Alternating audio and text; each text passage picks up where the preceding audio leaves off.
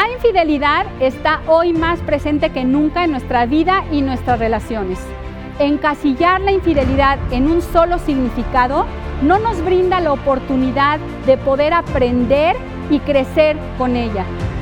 La infidelidad es probablemente considerado uno de los eventos más difíciles que nos puede tocar vivir en nuestra relación de pareja. Soy Diana Ambe, coach de relaciones e infidelidad y te invito a que expandas tu mente, a que abras la perspectiva y que veamos este tema de infidelidad desde otro punto completamente distinto. Bienvenidos a este evento. Hola a todos, buenos días. Me da muchísimo gusto estar hoy aquí con ustedes y de verdad es un orgullo poder platicar de este tema que hoy tenemos que platicar, sobre todo en el Día del Amor y la Amistad. Y espero que se vayan con una perspectiva más abierta de lo que hoy tenemos que hablar. En un estudio realizado por el Instituto Psiquiátrico Ramón de la Fuente a parejas casadas, arrojó que el 70% de las mujeres y el 90% de los hombres serán infieles al menos una vez en su vida, sorprendentemente. La falta de fidelidad, dicen ellos, se da por diferentes causas.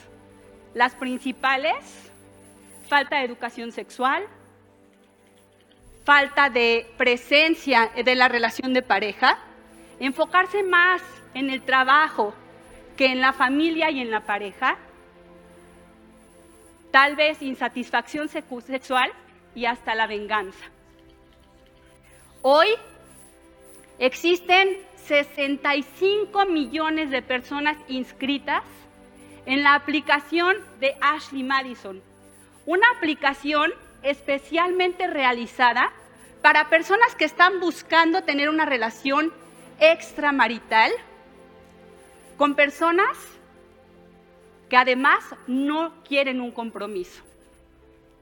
Sorprendentemente, las mujeres que están en la aplicación, o la mayoría de ellas, buscan tener relaciones sexuales y los hombres buscan conexión emocional. Hoy vengo a hablarte de un tema que es extremadamente controversial y sigue siendo aún tabú en nuestra sociedad y a nivel mundial, la infidelidad. Cabe decir que no estoy ni a favor ni en contra de ella. Y por ello, hoy te pido que abras un poquito tu mente, que expandas tu visión y tal vez te lleves algo que te pueda hacer ver este tema desde una perspectiva tal vez completamente diferente. Para poder hablar de la infidelidad, necesitamos hacer un poco de historia. La infidelidad nace a partir de que se instituye el matrimonio hace cientos de años cuando el matrimonio era una transacción económica. Era algo así como, yo te doy mis tres vacas, te doy un pedazo de tierra y tú me das a tu hija para que me dé hijos y conserve mi legado. Lo que pasaba es que en ese entonces los hombres se iban por mucho tiempo, la mujer se quedaba en casa cuidando a los hijos y al hombre prácticamente se le permitía la infidelidad, es más, ni siquiera se tomaba como infidelidad, era algo normal. Hoy en día las cosas han cambiado. Hoy en día, claro que también en el hombre se ve la infidelidad como algo no bueno, como algo malo. Y aquí es donde quiero pedirte que abras tu mente. Tras haber experimentado la infidelidad y haber estudiado a profundidad por muchos años este tema, y tras haber escuchado a todas las parejas que se sientan en mis sesiones en mi oficina en el sillón azul, a contarme sus historias para poder eh, saber cómo salir de esto, me he dado cuenta que encasillar la infidelidad en un solo significado, verla como blanco y negro, como algo malo, como víctima y victimario, nos limita demasiado y no nos permite observarla desde sus diferentes perspectivas. La infidelidad va, mucho más allá de solamente querer tener relaciones sexuales. Y ojo, no estoy justificando la infidelidad. Comprenderla no es justificarla. La infidelidad es una elección personal. En la relación de pareja, ambos son responsables de que funcione, pero uno solo es responsable de tener un amorío.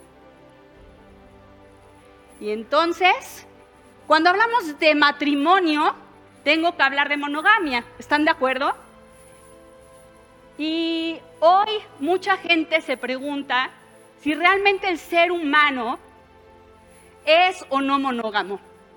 Porque la infidelidad está creciendo, va, está aquí y llegó para quedarse, desafortunadamente mucha de la problemática que podemos observar es esta idea de que el matrimonio es la única y la mejor opción para relacionarnos, sobre todo el matrimonio monogámico.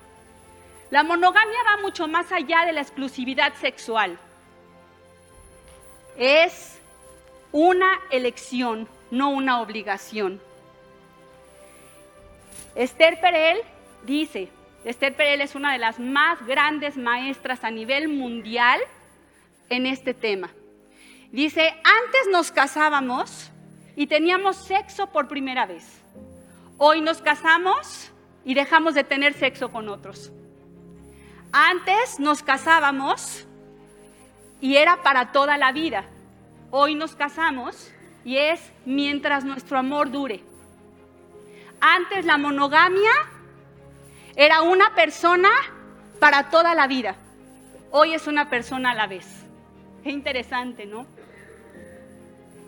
Realmente, poder hablar de esto, de compromiso, hace poco una persona me preguntaba, o me decía más bien, oye Diana, qué preocupante que hoy en día los jóvenes ya no se quieren comprometer. ¿Cómo es posible que no haya compromiso ya para entrar a un matrimonio? Y mi pregunta fue, depende qué signifique para ti el compromiso. Porque compromiso va mucho más allá de presentarte ante un juez y firmar y afirmar que estás comprometiéndote, perdón, pasando a ser propiedad, digamos, de la otra persona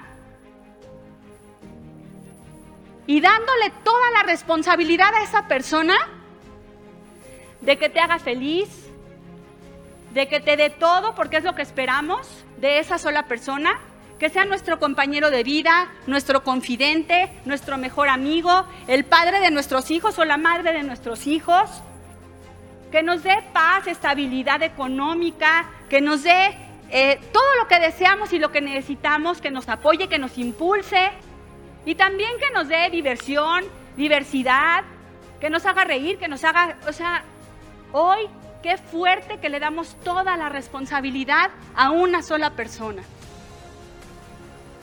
Y claro, claro que parte del compromiso es entrar juntos a una relación. Pero para mí compromiso va mucho más allá de firmar un papel o de decir, pasamos a ser propiedad el uno del otro. Compromiso quiere decir quiero pasar el tiempo que, juntos estemos de mi vida para construir, porque te admiro y me admiras, porque me haces sentir bien, porque me impulsas, porque me siento a tu lado segura o seguro, porque a tu lado yo puedo construir y quiero construir una vida respetando tu individualidad, tu, independencia y la unicidad del uno del otro. amando nuestras diferencias, nuestras incongruencias y caminando juntos el camino de la vida para construir, mientras que nuestro amor, nuestro respeto, nuestra admiración dure, ¿sí? Y si es para toda la vida, qué maravilla. Y si no lo es, también. Nilda Chiaraviglio, que también es una gran especialista en el tema de infidelidad y de relaciones de pareja, habla mucho de que la infidelidad, o la define la infidelidad, como una traición a los acuerdos implícitos. Normalmente, bueno, es una violación a la confianza, por supuesto. Normalmente entramos a las relaciones de pareja, ya sea con matrimonio o simplemente que tengamos una pareja en unión libre, que hoy en día las relaciones están cambiando, la forma en la que nos relacionamos están cambiando. Pero hemos dejado de ver la importancia que tiene tener esas conversaciones tan importantes, porque no vaya a ser que ni antes ni durante la relación de pareja, por el tiempo que dure, se nos ocurra hablar de cuáles son nuestros deseos, nuestras fantasías, nuestros gustos, de lo que queremos en la vida. Y por supuesto ni se nos ocurra decirle a nuestra pareja que no queremos exclusividad sexual. Porque en ese momento se nos paran los pelos de punta, nos volvemos locos y pensamos que todo está mal en nuestra relación, que en algo hemos fallado, que va a pique y que definitivamente somos pésimos en la cama. Entonces, ¿qué es lo que necesitamos hacer? Necesitamos realmente reconocer que somos seres humanos, que tenemos necesidades individuales y que el hecho de poderlas comunicar y hablar sobre ellas antes de entrar a la relación y durante la relación es de suma importancia. La relación de pareja se construye por ambos día a día. Día a día, un ladrillo a la vez. No es responsabilidad de uno, es responsabilidad de dos pero respetando la libertad del otro y la independencia de la otra persona. Muchas veces, o la mayoría de las veces, pensamos que la infidelidad se da porque estamos, somos, porque somos, porque tenemos calentura, porque tenemos ganas de tener sexo. Y la verdad es que no es así. Claro que existen personas que lo hacen así. Mucha de lo que se ve o de las personas que son infieles recurrentemente son personas con rasgos narcisistas o que son narcisistas y que tienen el ego muy elevado y que necesitan eso para su vida. Pero para la mayoría de las personas no es así.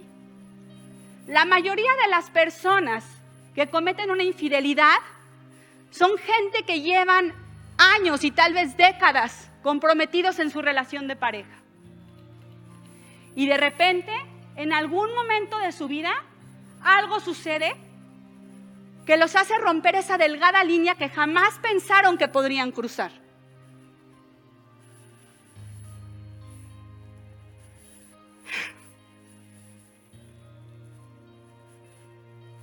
¿Cuáles son las causas de la infidelidad? ¿Qué es lo que nos puede llevar? ¿Qué es lo que puede llevar a una persona entonces a elegir cometer el acto de, de, lo que se considera el acto de traición más grande hacia la pareja, aún sabiendo el daño y el dolor que puede causar y aún con el riesgo de perderlo todo. Existen muchas, muchas causas, motivos y razones y circunstancias que pueden llevar a una persona a elegir tener un amorío algunos ejemplos de los que he visto, con los que he trabajado.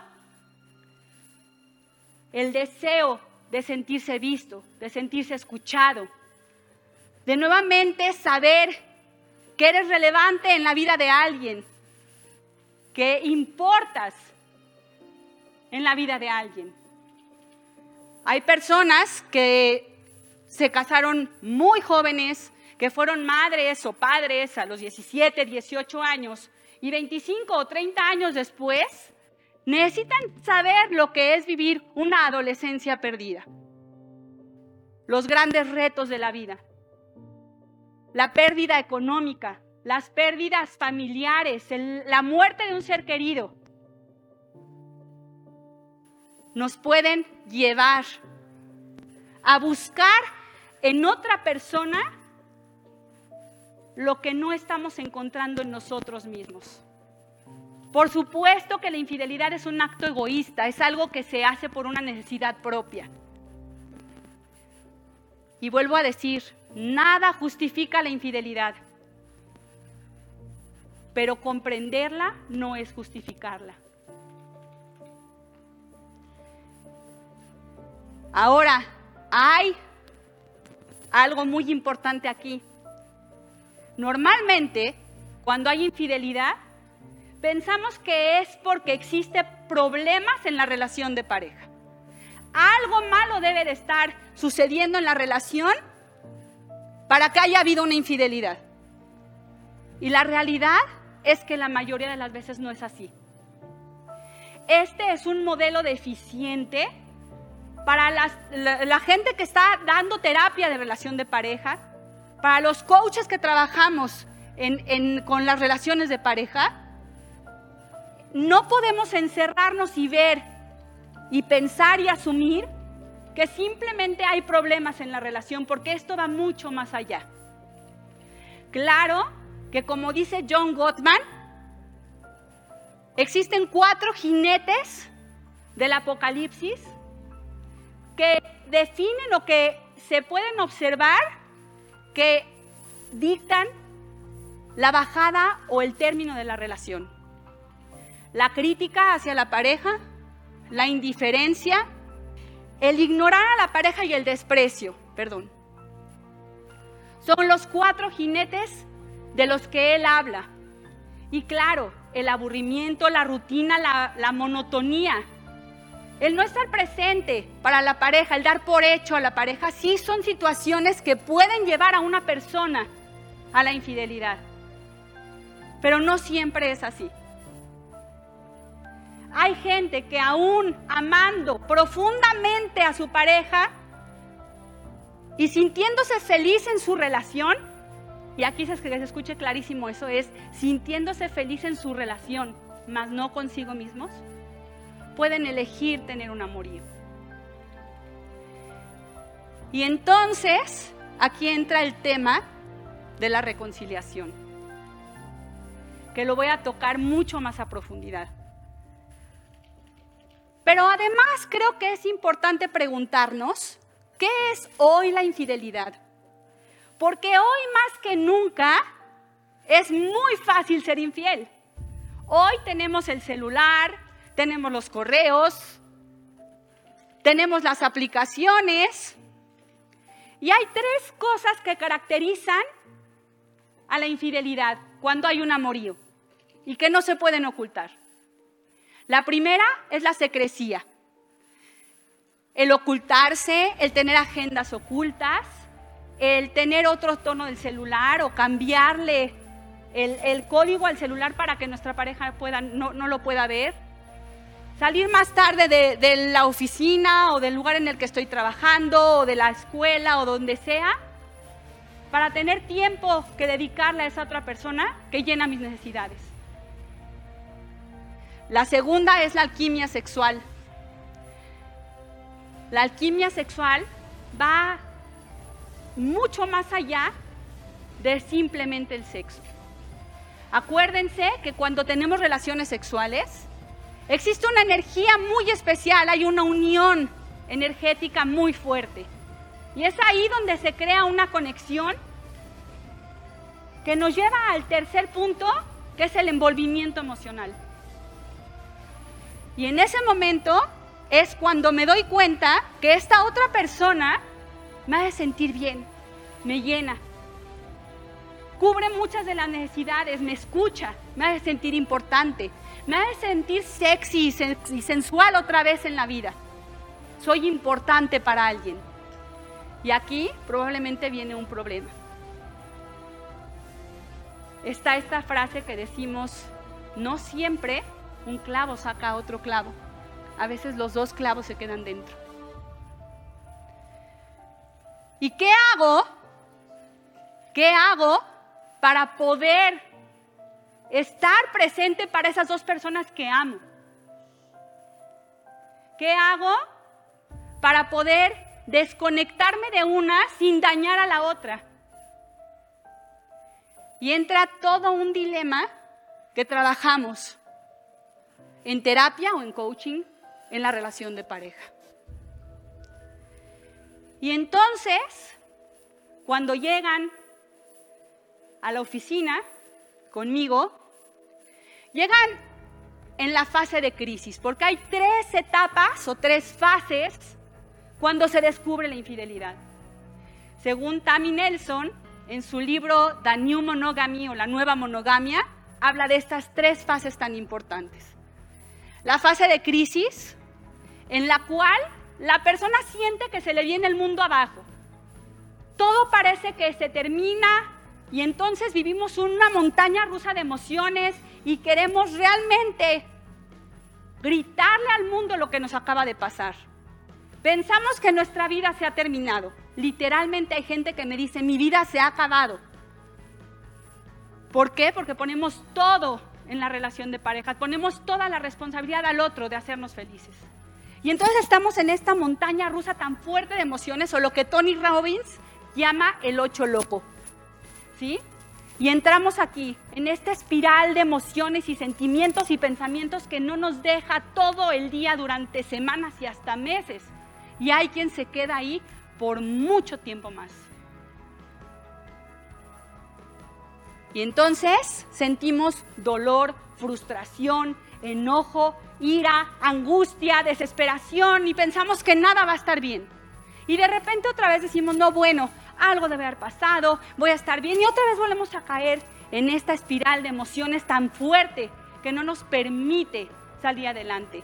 Este es el peor momento para tomar una elección sobre si me quedo o me voy de mi relación es muy importante tomarse el tiempo para poder comprender lo sucedido. Y es aquí donde viene la segunda fase o la segunda etapa, la etapa de introspección, en la cual podemos observar que la persona está más tranquila, está más centrada y ha tenido tiempo de digerir, de comprender y tal vez de pensar si realmente lo que sucedió se pudo haber evitado.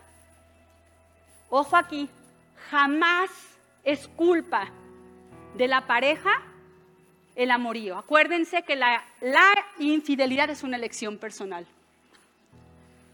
Claro que pueden haber cosas de la pareja, de la relación que se hayan dejado de ver, pero aún así nunca podemos culpabilizar al otro. En esta fase en la cual las personas están un poco más calmadas, más tranquilas y comienzan a pensar, ¿qué es lo que los llevó ahí? ¿Qué sucedía en la relación? ¿Qué es lo que dejé de ver?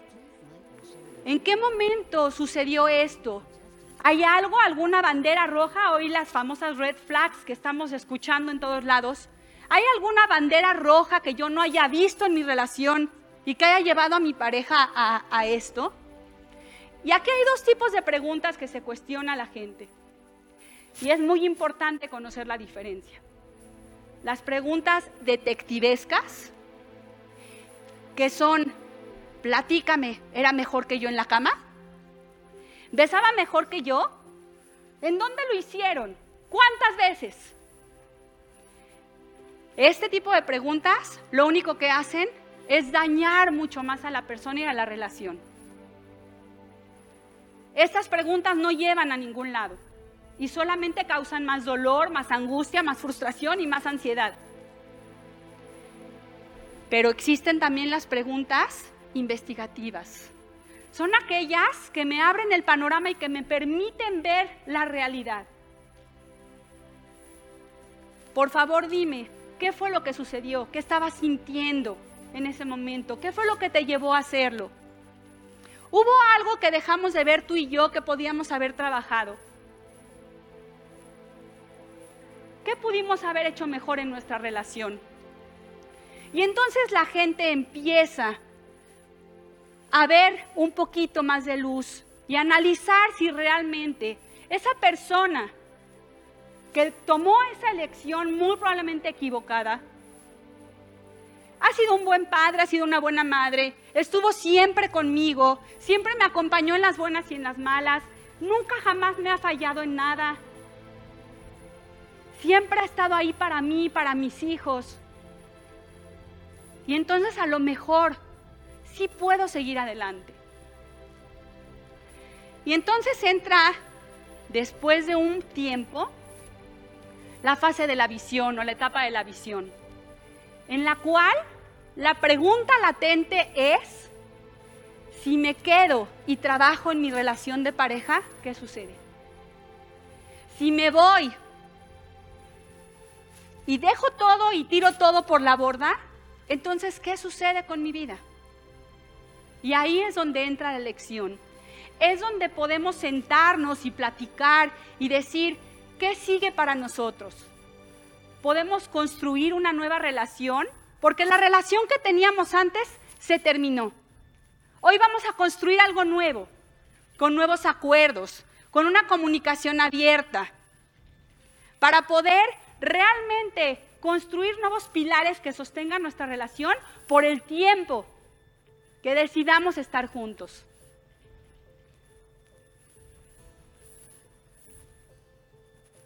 Sorprendentemente, el 70% de las personas eligen quedarse en su relación de pareja tras haber vivido una infidelidad. Solamente el 3% de las personas que eligen quedarse con su amante tendrán una relación duradera. Y ahora sí hablemos de reconciliación. La infidelidad puede ser vista como lo peor que nos puede pasar, pero también puede ser vista como un punto de inflexión. En ocasiones la infidelidad es la cubetada de agua helada o la cachetada que necesitaba la relación para poder despertar y darse cuenta de que necesitaba reavivarse, de que hemos estado de, eh, lejanos, de que nos hemos dado por hecho, de que no hemos estado presentes. Y lo que pasa es que a veces la rutina nos sume, los hijos nos suben, perdón, en la, en la vida, los, los, hijos toman más tiempo de lo, que, de lo que planeábamos y no dedicamos el tiempo el uno al otro.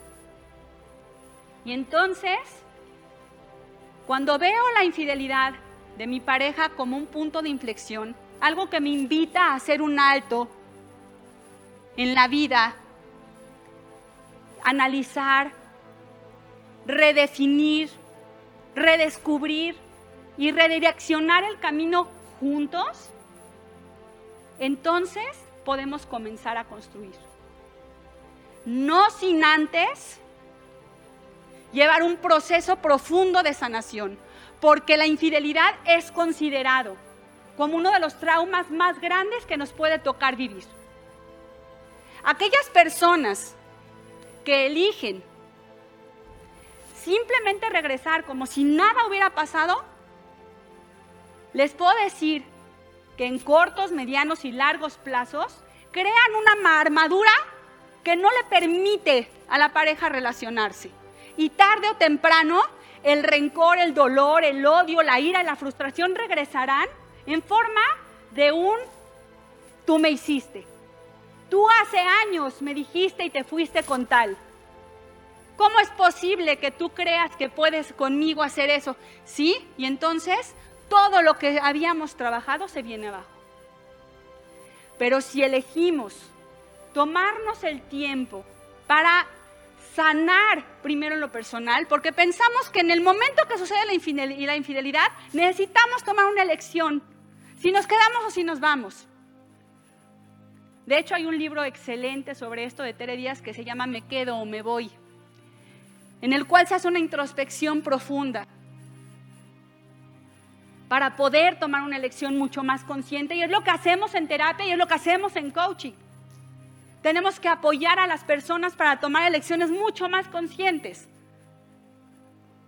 Y cuando están ahí, poder cambiar la reacción por entendimiento.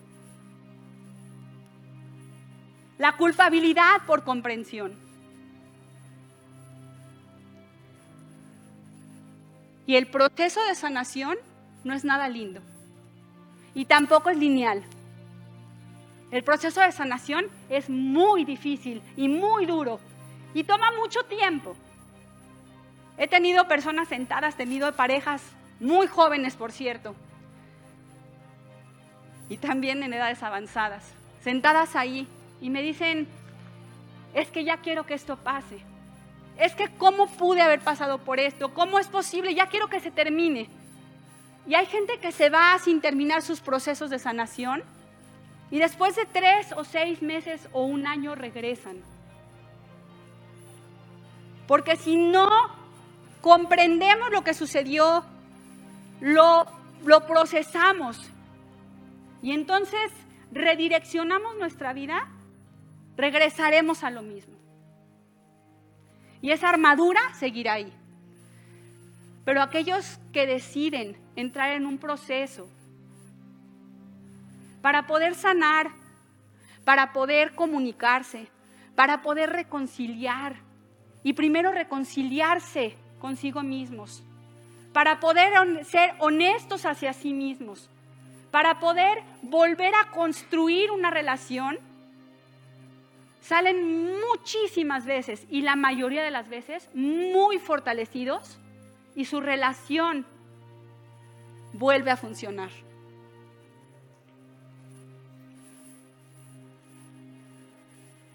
¿Qué es lo que necesitamos hacer? el poder abrir nuestra mente y poder expandir este significado nos puede ayudar hoy en día a comprender que necesitamos tener una mayor inteligencia relacional. Las relaciones están cambiando, las personas cambiamos a lo largo de los años. Y muchas veces, hoy que están las aplicaciones a la mano, ¿sí? ¿Qué es la infidelidad hoy? ¿Qué significa la infidelidad para ti? Porque lo que para ti es infidelidad probablemente para otro no lo sea. Desde darle like o me encanta en las redes sociales a un amigo que hace muchos años no vemos. Desde sentarnos a tomar café con un ex que hace años que tal vez no nos encontrábamos y no decirle a la pareja ver pornografía en el baño, en el cuarto de al lado, mientras haces lo que tengas que hacer y tu pareja no se entera, pero si se entera, probablemente para ella es por, o para él es pornografía. Perdón, es, es infidelidad. ¿Qué es hoy la infidelidad? Y muchas veces he visto posts y he visto gente que dice, ¿cómo blindar y cómo evitar la infidelidad en tu relación de pareja. Te tengo una mala noticia. La infidelidad está ahí, está latente en cada uno de nosotros. No podemos blindar la relación contra la infidelidad. Por supuesto que podemos estar presentes, podemos trabajar en nuestra relación día a día, podemos estar ahí y hacer que la relación funcione, porque la pareja se cultiva, la relación se cultiva todos los días. Y entonces el porcentaje de una probabilidad de que exista una infidelidad va a bajar muchísimo. Pero aún así existe una probabilidad porque nadie está exento de sentir deseo por otra persona o de enamorarse de alguien más hasta que la muerte lo separe.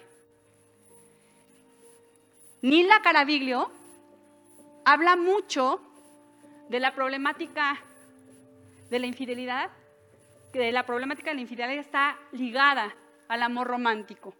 Este amor que hoy nos han hecho creer las películas de Hollywood que existe y que se da de esas caricaturas en las cuales vivieron felices por siempre. Y te tengo una noticia.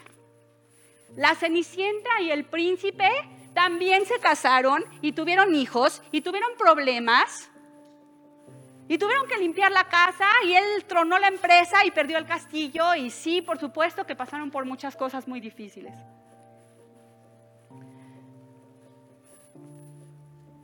¿Cómo podemos hacer entonces para tener esos acuerdos explícitos y hablar con nuestra pareja y decirle lo que realmente queremos, lo que realmente deseamos de nuestra relación.